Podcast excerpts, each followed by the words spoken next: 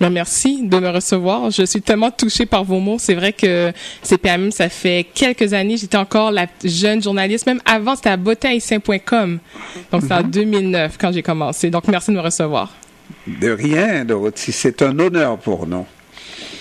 Et Dorothée, euh, pour euh, briser la glace, est-ce que tu aimerais, euh, pour nos auditeurs, partager avec nous un peu ton parcours Oui, avec plaisir. Alors, ben, merci à vous tous, chers auditeurs et auditrices, qui êtes avec nous aujourd'hui.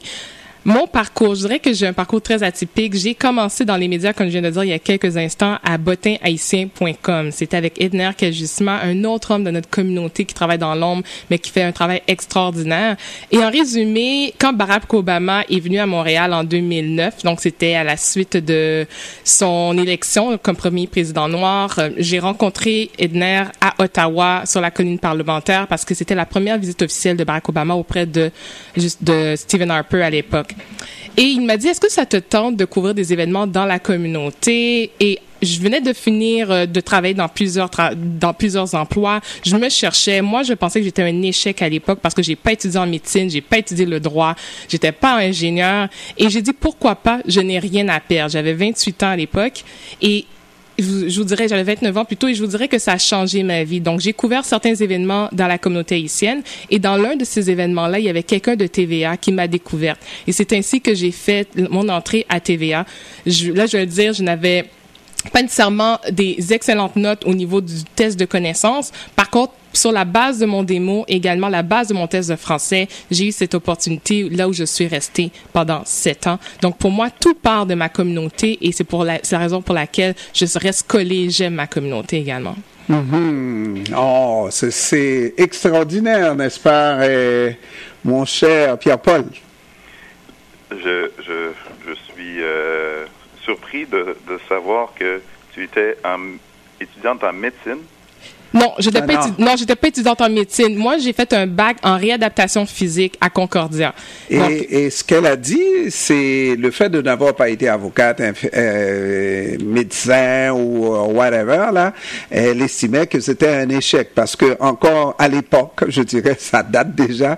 Il fallait être médecin, avocat, ingénieur pour réussir. Euh, ce qu'on disait déjà à Pierre-Paul, nous, alors qu'il n'en est rien aujourd'hui. Hein? Eh, c'est exactement cela. Puis je dirais que lorsque j'ai terminé mon bac, même si j'avais 22 ans, comme je viens de dire, je pensais que j'étais un échec et pour moi, je voyais noir. Je ne voyais pas où serait ma vie actuelle. Donc, si on m'avait dit qu'aujourd'hui, j'évoluerais dans les médias, que j'aurais été entrepreneur, que je serais maintenant Radio-Canada, euh, je vous dirais que vous mentez, que ce n'est pas ma réalité alors qu'elle est tout autre aujourd'hui. Mm-hmm. Donc, si je poursuis mon parcours après ces sept années-là à TVA, j'ai travaillé comme recherchiste, comme rédactrice avec tous les chefs d'antenne, que ce soit Pierre Bruno, Sophie Thibault, Mario Dumont, à Salut Bonjour. Ça a été vraiment mon école de vie. Ça a été une école pendant laquelle j'ai appris à découvrir les médias. Je suis passionnément en amour avec les médias, mais déjà à l'époque, je remarquais qu'il y avait un manque de diversité. Donc la question de la diversité qui est aujourd'hui une priorité dans notre société. Sur toutes les lèvres. Sur toutes les lèvres, voilà. Moi, j'en parlais déjà à l'époque en 2010,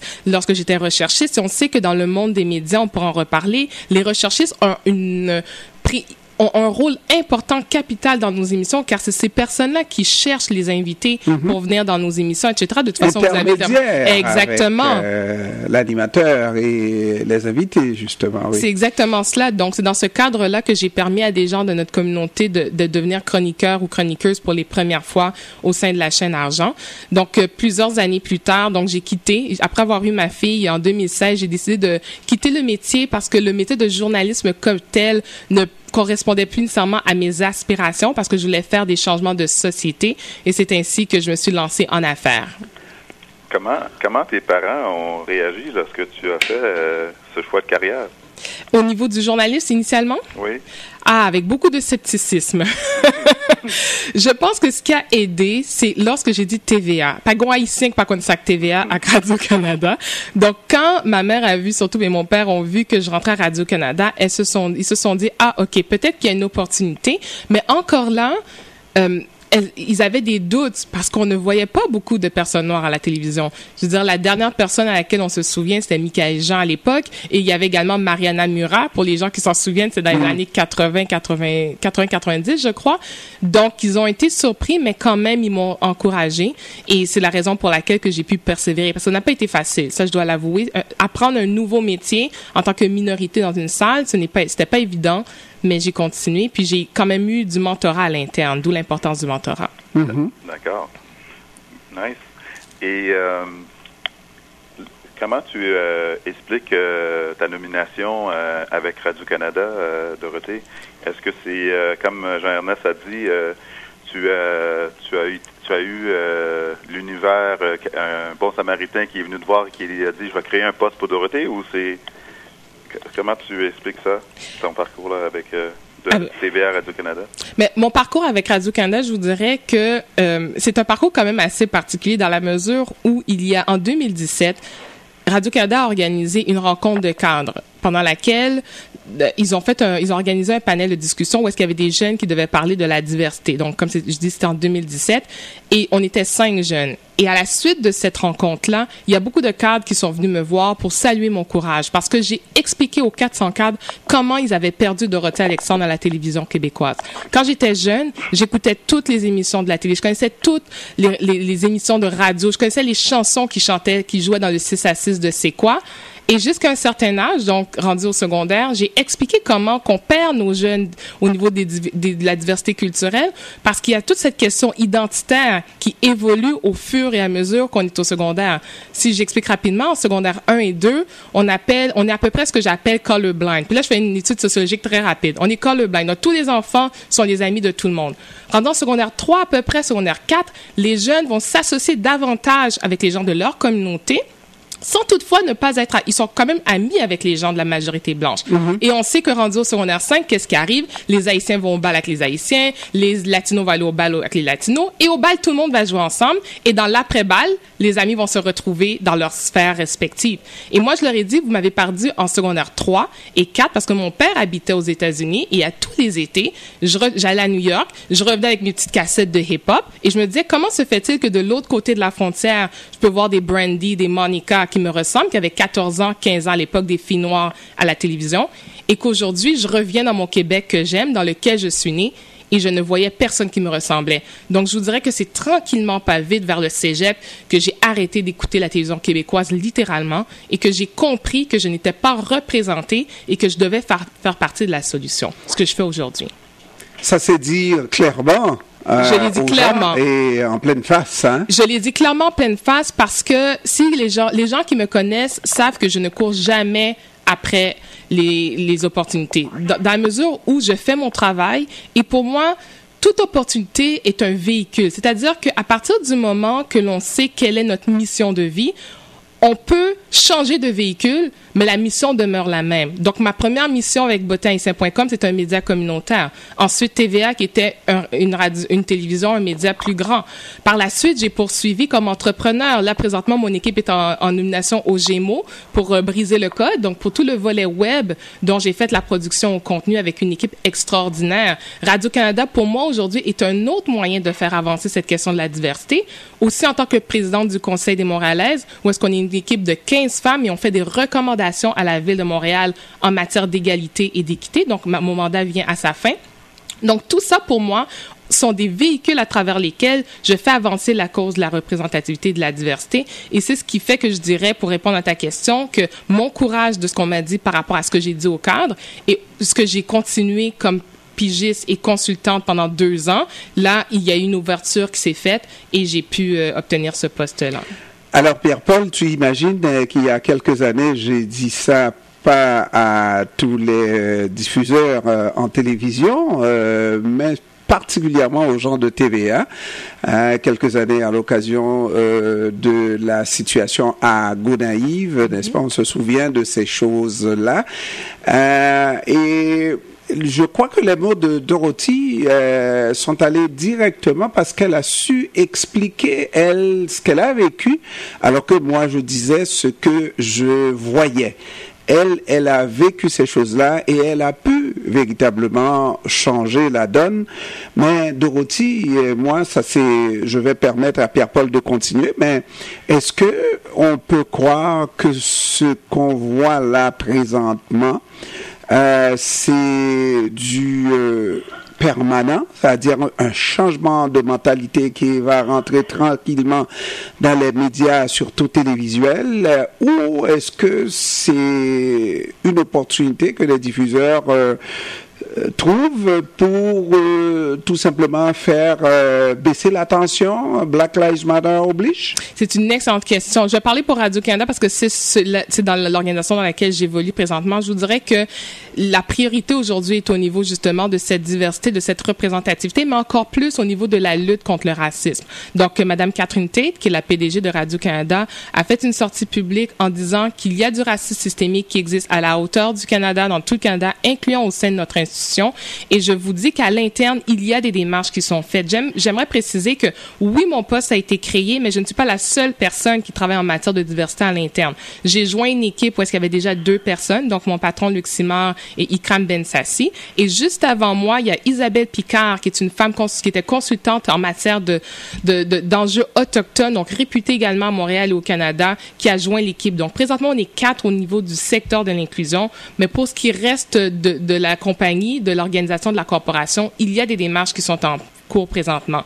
Ceci étant dit, c'est sûr qu'il y a des personnes qui ont des demandes. Il y a des gens qui sont insatisfaits, qui sont insatisfaites, et la corporation présentement est en train d'aborder ces enjeux-là pour voir comment qu'on peut davantage refléter notre euh, Canada d'aujourd'hui, mais pas juste à l'interne, également au niveau du contenu puis au niveau du changement de culture organisationnelle. Donc, je vous dis qu'au niveau de Radio-Canada, si j'y suis, c'est parce que j'y crois. Si c'était juste cosmétique, croyez-moi, Dorothée Alexandre serait pas Radio-Canada pendant que tu euh, expliquais tout ça, Dorothée, euh, une des choses qui m'est venue en tête, mais il y a plusieurs choses, mais une des choses que j'aimerais que tu puisses euh, partager avec nous, c'est les barrières que tu as dû faire face, que tu as eu à faire face. Et je ne sais pas si tu as quelques anecdotes ou des choses que tu peux partager avec nous. Pour, oui, tout à fait. Oui, ben je pense que c'est important on se cachera pas, on fait partie d'une société où il y a certains standards de beauté qui sont mis de l'avant lorsque vient le temps de faire de la télévision. Fait que je vous mentirais si je vous disais qu'il fut un certain temps, mon rêve ultime était d'être à la télévision. Mais en 2010, à faire 10 ans le 19 août, dans quelques jours, j'ai pris la décision de devenir naturelle. Et je me souviens de la première fois, j'étais avec mon afro sur les ondes de TVA parce que j'étais en train de justement faire euh, une présentation, mon topo. Et je sais que la réaction des gens à cette époque-là n'a pas été nécessairement évidente parce que pour moi, c'est un geste politique. Quand j'ai un geste politique, c'est de dire de m'approprier euh, qui je suis. Et c'est surtout pour ma petite nièce à l'époque que je voulais qu'il voit une femme qui lui ressemble. Et aujourd'hui, j'ai une petite fille de 5 ans. Vous voyez, j'ai amené un livre aujourd'hui qui s'appelle No Book au naturel. Et vous voyez, ce livre-là, c'est un livre que je dévore. Son papa et moi, nous le dévorons avec notre petite fille. Donc, dans les obstacles que j'ai vécus, je dirais que il y a la question de la couleur de la peau, mais la question des cheveux naturels. Quand je dis des, obstacles, ça n'a pas été dit dans mon visage, mais on le voit lorsque on envoie des CV, que ce soit pour partager sur des projets, euh, faire des auditions pour des émissions qui sont produites tu sais quand tu déranges ou quand tu ne rentres pas dans un moule. Parce que habituellement, lorsque des organisations, quelles qu'elles soient, veulent faire avancer des gens, ils investissent en ces personnes-là. Donc, lorsqu'on voit que ton CV, ben, il a été mis sous la pile ou tout simplement, il n'y a pas une réaction hyper positive, moi, je dirais que ça a été très insidieux jusqu'au jour où je me suis dit, ben, il va falloir que je parte mes propres projets. Et c'est dans ce cadre-là aussi que j'avais lancé des projets en ligne pendant la charte, où est-ce que j'avais interviewé des personnes issues de, de confessions musulmanes, etc. Donc, je te dirais que pour moi, ces barrières-là, c'est celles que j'ai vécues. Ceci étant dit, elles ont vraiment forgé ma résilience parce qu'un jour, j'ai dit, il n'y a plus personne qui va me faire pleurer. Parce qu'en effet, la charge mentale que l'on vit, le fait qu'on vienne être blessé dans notre estime de nous-mêmes, souvent on vient à douter de nos compétences. Et après, qu'est-ce qui arrive? C'est qu'on a des gens compétents dans certains domaines qui vont quitter l'industrie. Et c'est ce qui arrive aussi, que ce soit dans le monde médiatique, mais ailleurs également. Moi, j'ai dit, il y a personne qui va me faire quitter. Je me suis réinventée. Et la façon de me réinventer, je me suis dit, aujourd'hui, je veux m'asseoir où se prennent les décisions. Donc, aujourd'hui, je suis tellement heureuse de pouvoir lire des documents, lire des dossiers. On s'entend que j'ai pas un pouvoir décisionnel qui serait celui, euh, par exemple, de Madame Tate, mais j'ai une influence. Je vais dire ça comme ça aujourd'hui. Je suis un peu où est-ce que j'ai une influence au sein de Radio-Canada, où est-ce que des gens vont m'écouter, est-ce que je vais avoir de la résistance? Peut-être. Mais ceci étant dit, les tensions sont, sont, bonnes. Et pour avancer, pour faire des changements, c'est important de se parler, c'est important de décortiquer les choses, c'est important de nommer les choses et d'essayer de trouver des solutions. Alors, toujours dans, dans cette vibe-là, et comment, parce que tu as décrit tout à l'heure euh, comment évoluent les jeunes dans cette société à partir de niveau de compréhension, d'âge et tout ça, etc. Mais euh, euh, on aime ça, voir les unions euh, entre les, les races, euh, mm-hmm. n'est-ce pas? Alors que tu viens de, de, donner les critères de beauté dans la société majoritaire, comment on, on voit cette chose-là, cette union, cette interunion, euh, ces mariages ou ces euh, unions interraciales-là, comment on les voit à, un niveau de secondaire 3 par rapport à un niveau de secondaire 5 Comment on peut croire dans ces unions-là? Comment on les décrit? Hmm. C'est une bonne question. Je dirais que je suis peut-être pas la meilleure personne pour répondre à ça dans la mesure où je n'ai pas eu ces conversations-là avec les jeunes. Par contre, si je base sur ma propre expérience et sur mon entourage, je peux dire que pour les jeunes d'aujourd'hui, de voir des, couples interraciaux, c'est normal. On sait que on a vu là que dernièrement on a fêté célébrer les 50 ou 60 ans de couples qui devaient se quitter ou qui devaient euh, choisir de s'éloigner pour être en mesure de vivre ensemble. Donc on parle aux États-Unis entre autres, puis c'est sûr que ça se passait sûrement ici, même au Québec puis au Canada.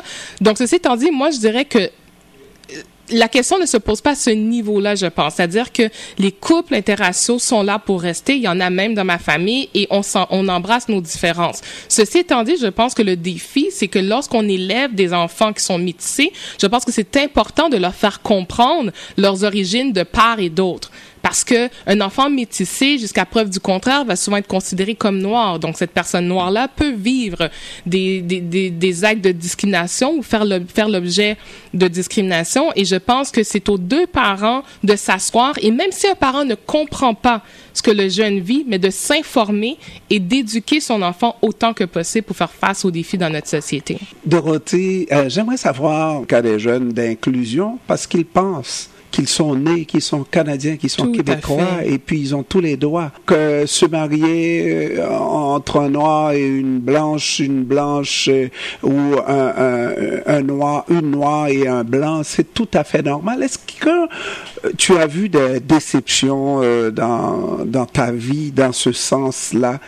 Euh, parce qu'il y a eu euh, quelques mépris euh, euh par rapport à un amour euh, qui est exprimé, mais qui n'a pas de correspondance de l'autre côté. Est-ce que tu as vu ça? Au niveau des toujours des couples interraciaux, toujours? Oui, tout simplement à cause de la couleur. Non, mais des fois c'est juste une déception. C'est un amour qui n'a pas de correspondance, qui n'a, qui n'aura pas de réponse de l'autre côté, mais uniquement parce que c'est une personne de race noire, c'est une mm-hmm. personne d'une minorité ou uniquement parce que les parents de l'autre côté ne veulent rien savoir d'un blanc ou d'une noire. Oui. Moi, de mon côté, je ne l'ai jamais vu, je ne l'ai jamais euh, expérimenté comme tel. Ceci étant dit, ce que j'ai entendu et surtout ce que j'ai été apte à, à découvrir à travers les médias sociaux au cours des dernières années, ce sont les enfants qui sont issus des fois de couples interraciaux qui sont déchirés parce qu'on leur demandait de choisir entre l'un et l'autre.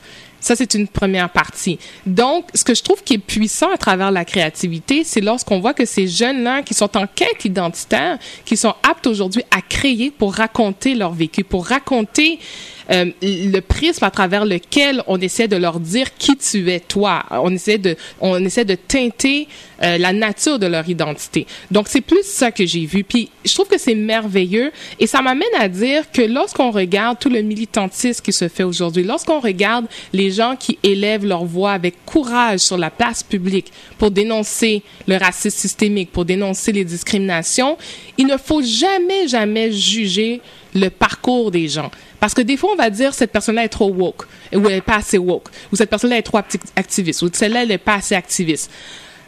dans notre société, c'est important qu'il y ait des gens tout au long du spectre de cet activisme ou de cet engagement. Il faut des gens en avant qui vont militer. Il faut des gens dans les institutions qui vont avoir cette voix-là également pour la porter plus loin.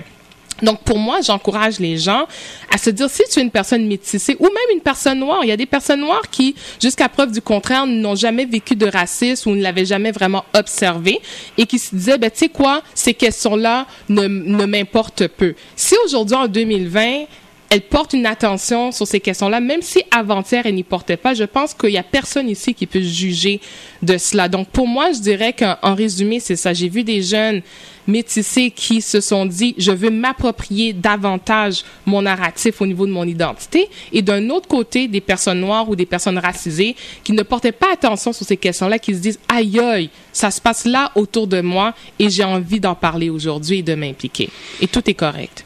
On va regarder la chose parce que euh, tu es jeune, euh, mais tu as un bout de militance de fait, tu en as vu de ces combats et aujourd'hui on est en plein dans la militance. On va regarder pour l'avenir. Est-ce que c'est un combat perpétuel, une militance à n'en finir? Qu'est-ce qu'on dit à ces enfants-là euh, qui sont nés québécois, plus que jamais québécois, plus que jamais canadiens, mais qui doivent savoir que la lutte euh, sera une lutte éternelle? Est-ce que c'est pas décourageant de leur dire ça? Moi, depuis euh, le temps que je vis à Montréal, euh, ben les gens conscients de euh, des difficultés des, des groupes minoritaires, surtout les Noirs, c'est toujours une question de militance pour changer la donne, pour changer la situation, pour conscientiser les, les groupes majoritaires qu'il y a là un, un effort à faire, n'est-ce pas? Et j'ai milité Dorothy, comme l'autre génération, a milité et probablement que les enfants de mes enfants vont devoir euh, militer, les enfants de Dorothy vont devoir militer, les enfants des enfants de Dorothy vont devoir. C'est une lutte perpétuelle pour faire reconnaître des droits qui sont pourtant des droits euh, simples, naturels. Hein? Oui. Euh, comment on apprend ça à nos enfants euh, Savoir qu'il va falloir se préparer à des difficultés parce que ça sera jamais facile? Il n'y en aura pas de facile, comme on dit en québécois. Oui, euh, c'est, oui, ce sont toutes des, excellentes questions. Je dirais que comment préparer nos jeunes face aux difficultés, c'est à partir d'aujourd'hui. Moi, je le dis toujours, ma petite héroïne, elle a 5 ans. Et pour moi, s'il y a un de ses mots préférés, savez-vous c'est quoi son mot, un de ses mots préférés? Mm. C'est problème et solution. Ah. Maman, il y a un problème. C'est quoi ma chérie? Nanana, mais j'ai trouvé une solution. Oh. Donc, ce que ça signifie, c'est que moi, je crois qu'au fur et à mesure qu'on avance dans la vie, on est capable de, de, de tenir tête ou du moins de confronter des défis qui sont à la hauteur de notre expérience, de nos expériences, de notre sagesse, de notre maturité. Donc, pour un enfant, un défi, un problème, ça peut être aussi difficile que je ne suis pas capable d'attacher mon lacet. Si aujourd'hui je l'attache le lacet pour elle ou pour lui, mais cet enfant-là, je suis en train de lui dire que je ne l'apprends pas à pêcher, je suis en train de lui donner le poisson. Donc pour moi, la meilleure façon d'éduquer nos enfants, puis j'en ai juste un, hein, j'en ai juste une, il y en a qui en ont cinq, six, c'est de dire au fur et à mesure que l'enfant affronte des défis, c'est de c'est d'aborder ce défi-là dans son entièreté, de trouver la solution pour qu'ensuite, quand il y a des plus grands défis, la personne est habituée que maman et papa abordent les défis d'une certaine façon. Ceci étant dit, on s'entend qu'un défi qu'un enfant peut être à l'école puis se faire dire des jurons ou euh, se faire intimider n'a pas la même teneur qu'un lacet. Mais l'important, c'est de développer cette résilience, c'est de développer ce réflexe de ne pas s'apitoyer sur son sort et surtout de trouver le plus facilement possible des ressources autour de soi et de l'aide. Euh, Aujourd'hui, j'aimerais parler, entre autres, c'est un, un sujet qui m'interpelle énormément, la question de la santé mentale. Euh, hier ou ce week-end, on a appris le décès d'un jeune entrepreneur dans la communauté haïtienne qui s'est suicidé.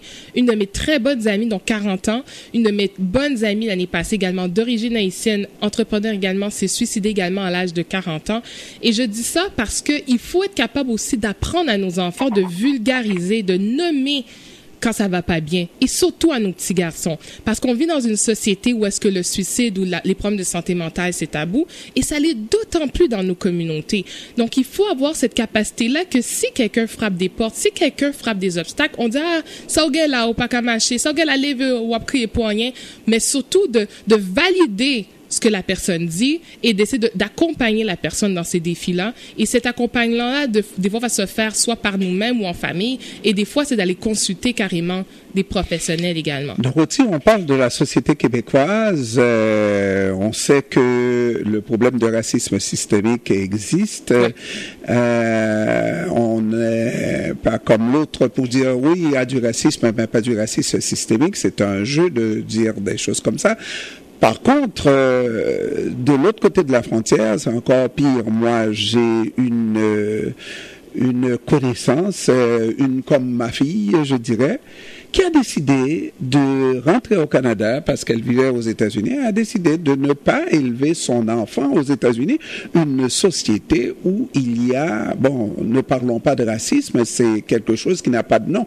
Alors, quand on élève, quand on est appelé à faire des enfants et qu'on on choisit la société dans laquelle on devrait élever ses enfants, sachant très bien que ces enfants-là risquent de connaître des difficultés énormes, mm-hmm. de se faire déprécier, de se faire euh, injurier et jusqu'à peut-être même euh, souffrir de maladies mentales ou je ne sais quoi. C'est extrêmement grave, non? Tout à fait. Puis, euh, c'est une des raisons pour lesquelles, tout à l'heure, d'entrée de jeu pour cette deuxième partie de l'émission, tu disais que le combat va être perpétuel. Et je pense également que ce, tant qu'il y aura des hommes ou des femmes sur Terre, il va y avoir des discriminations. Et tant que ces discriminations-là auront lieu, il va, il va falloir continuer de se battre. Ceci étant dit, je pense que les choses vont avancer. Regardez, on a enterré il y a quelques jours John Lewis, qui marchait aux côtés de Martin Luther King. Il a vu l'avancement de la société. Il a vu des choses changer comparativement à son époque à lui dans les années 50 ou 60. Mais on s'entend que son rêve idéal, il ne l'a pas vu. Et je vous dirais que c'est difficile à dire, mais j'ai lu ça dans les médias sociaux. Il y a des gens qui ont dit que nos plus grands rêves en matière d'équité et d'égalité, on ne les verra probablement pas de notre vivant.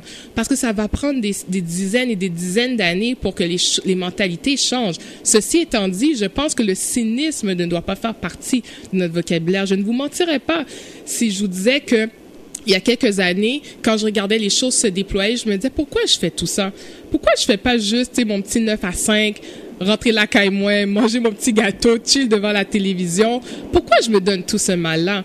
Mais je me dis parce que je n'ai pas le droit de laisser les gens qui me suivent derrière moi euh, ne pas avoir espoir. Et je pense que c'est l'espoir qui nous attache à tout ça. Si tu es là à faire de la radio aujourd'hui, c'est parce que tu aimes ta communauté, c'est parce que tu as l'espoir et tu as la conviction que ton travail continue de faire une différence dans la société. Mm. Donc moi, je vais arrêter le jour que je vais me dire que ma contribution ne fait plus de différence. Et je peux peut-être, tu sais, par rapport aux jeunes, la contribution et la différence ne se mesurent pas en like et en TikTok et en Twitter puis en partage. Elles se présentent elle se, elle se calcule au quotidien le nombre de vies que l'on change parce que des fois, les gens qui ont le moins de likes et le moins de partages sont des gens qui ont le plus grand impact et ces gens-là qui travaillent dans l'ombre souvent.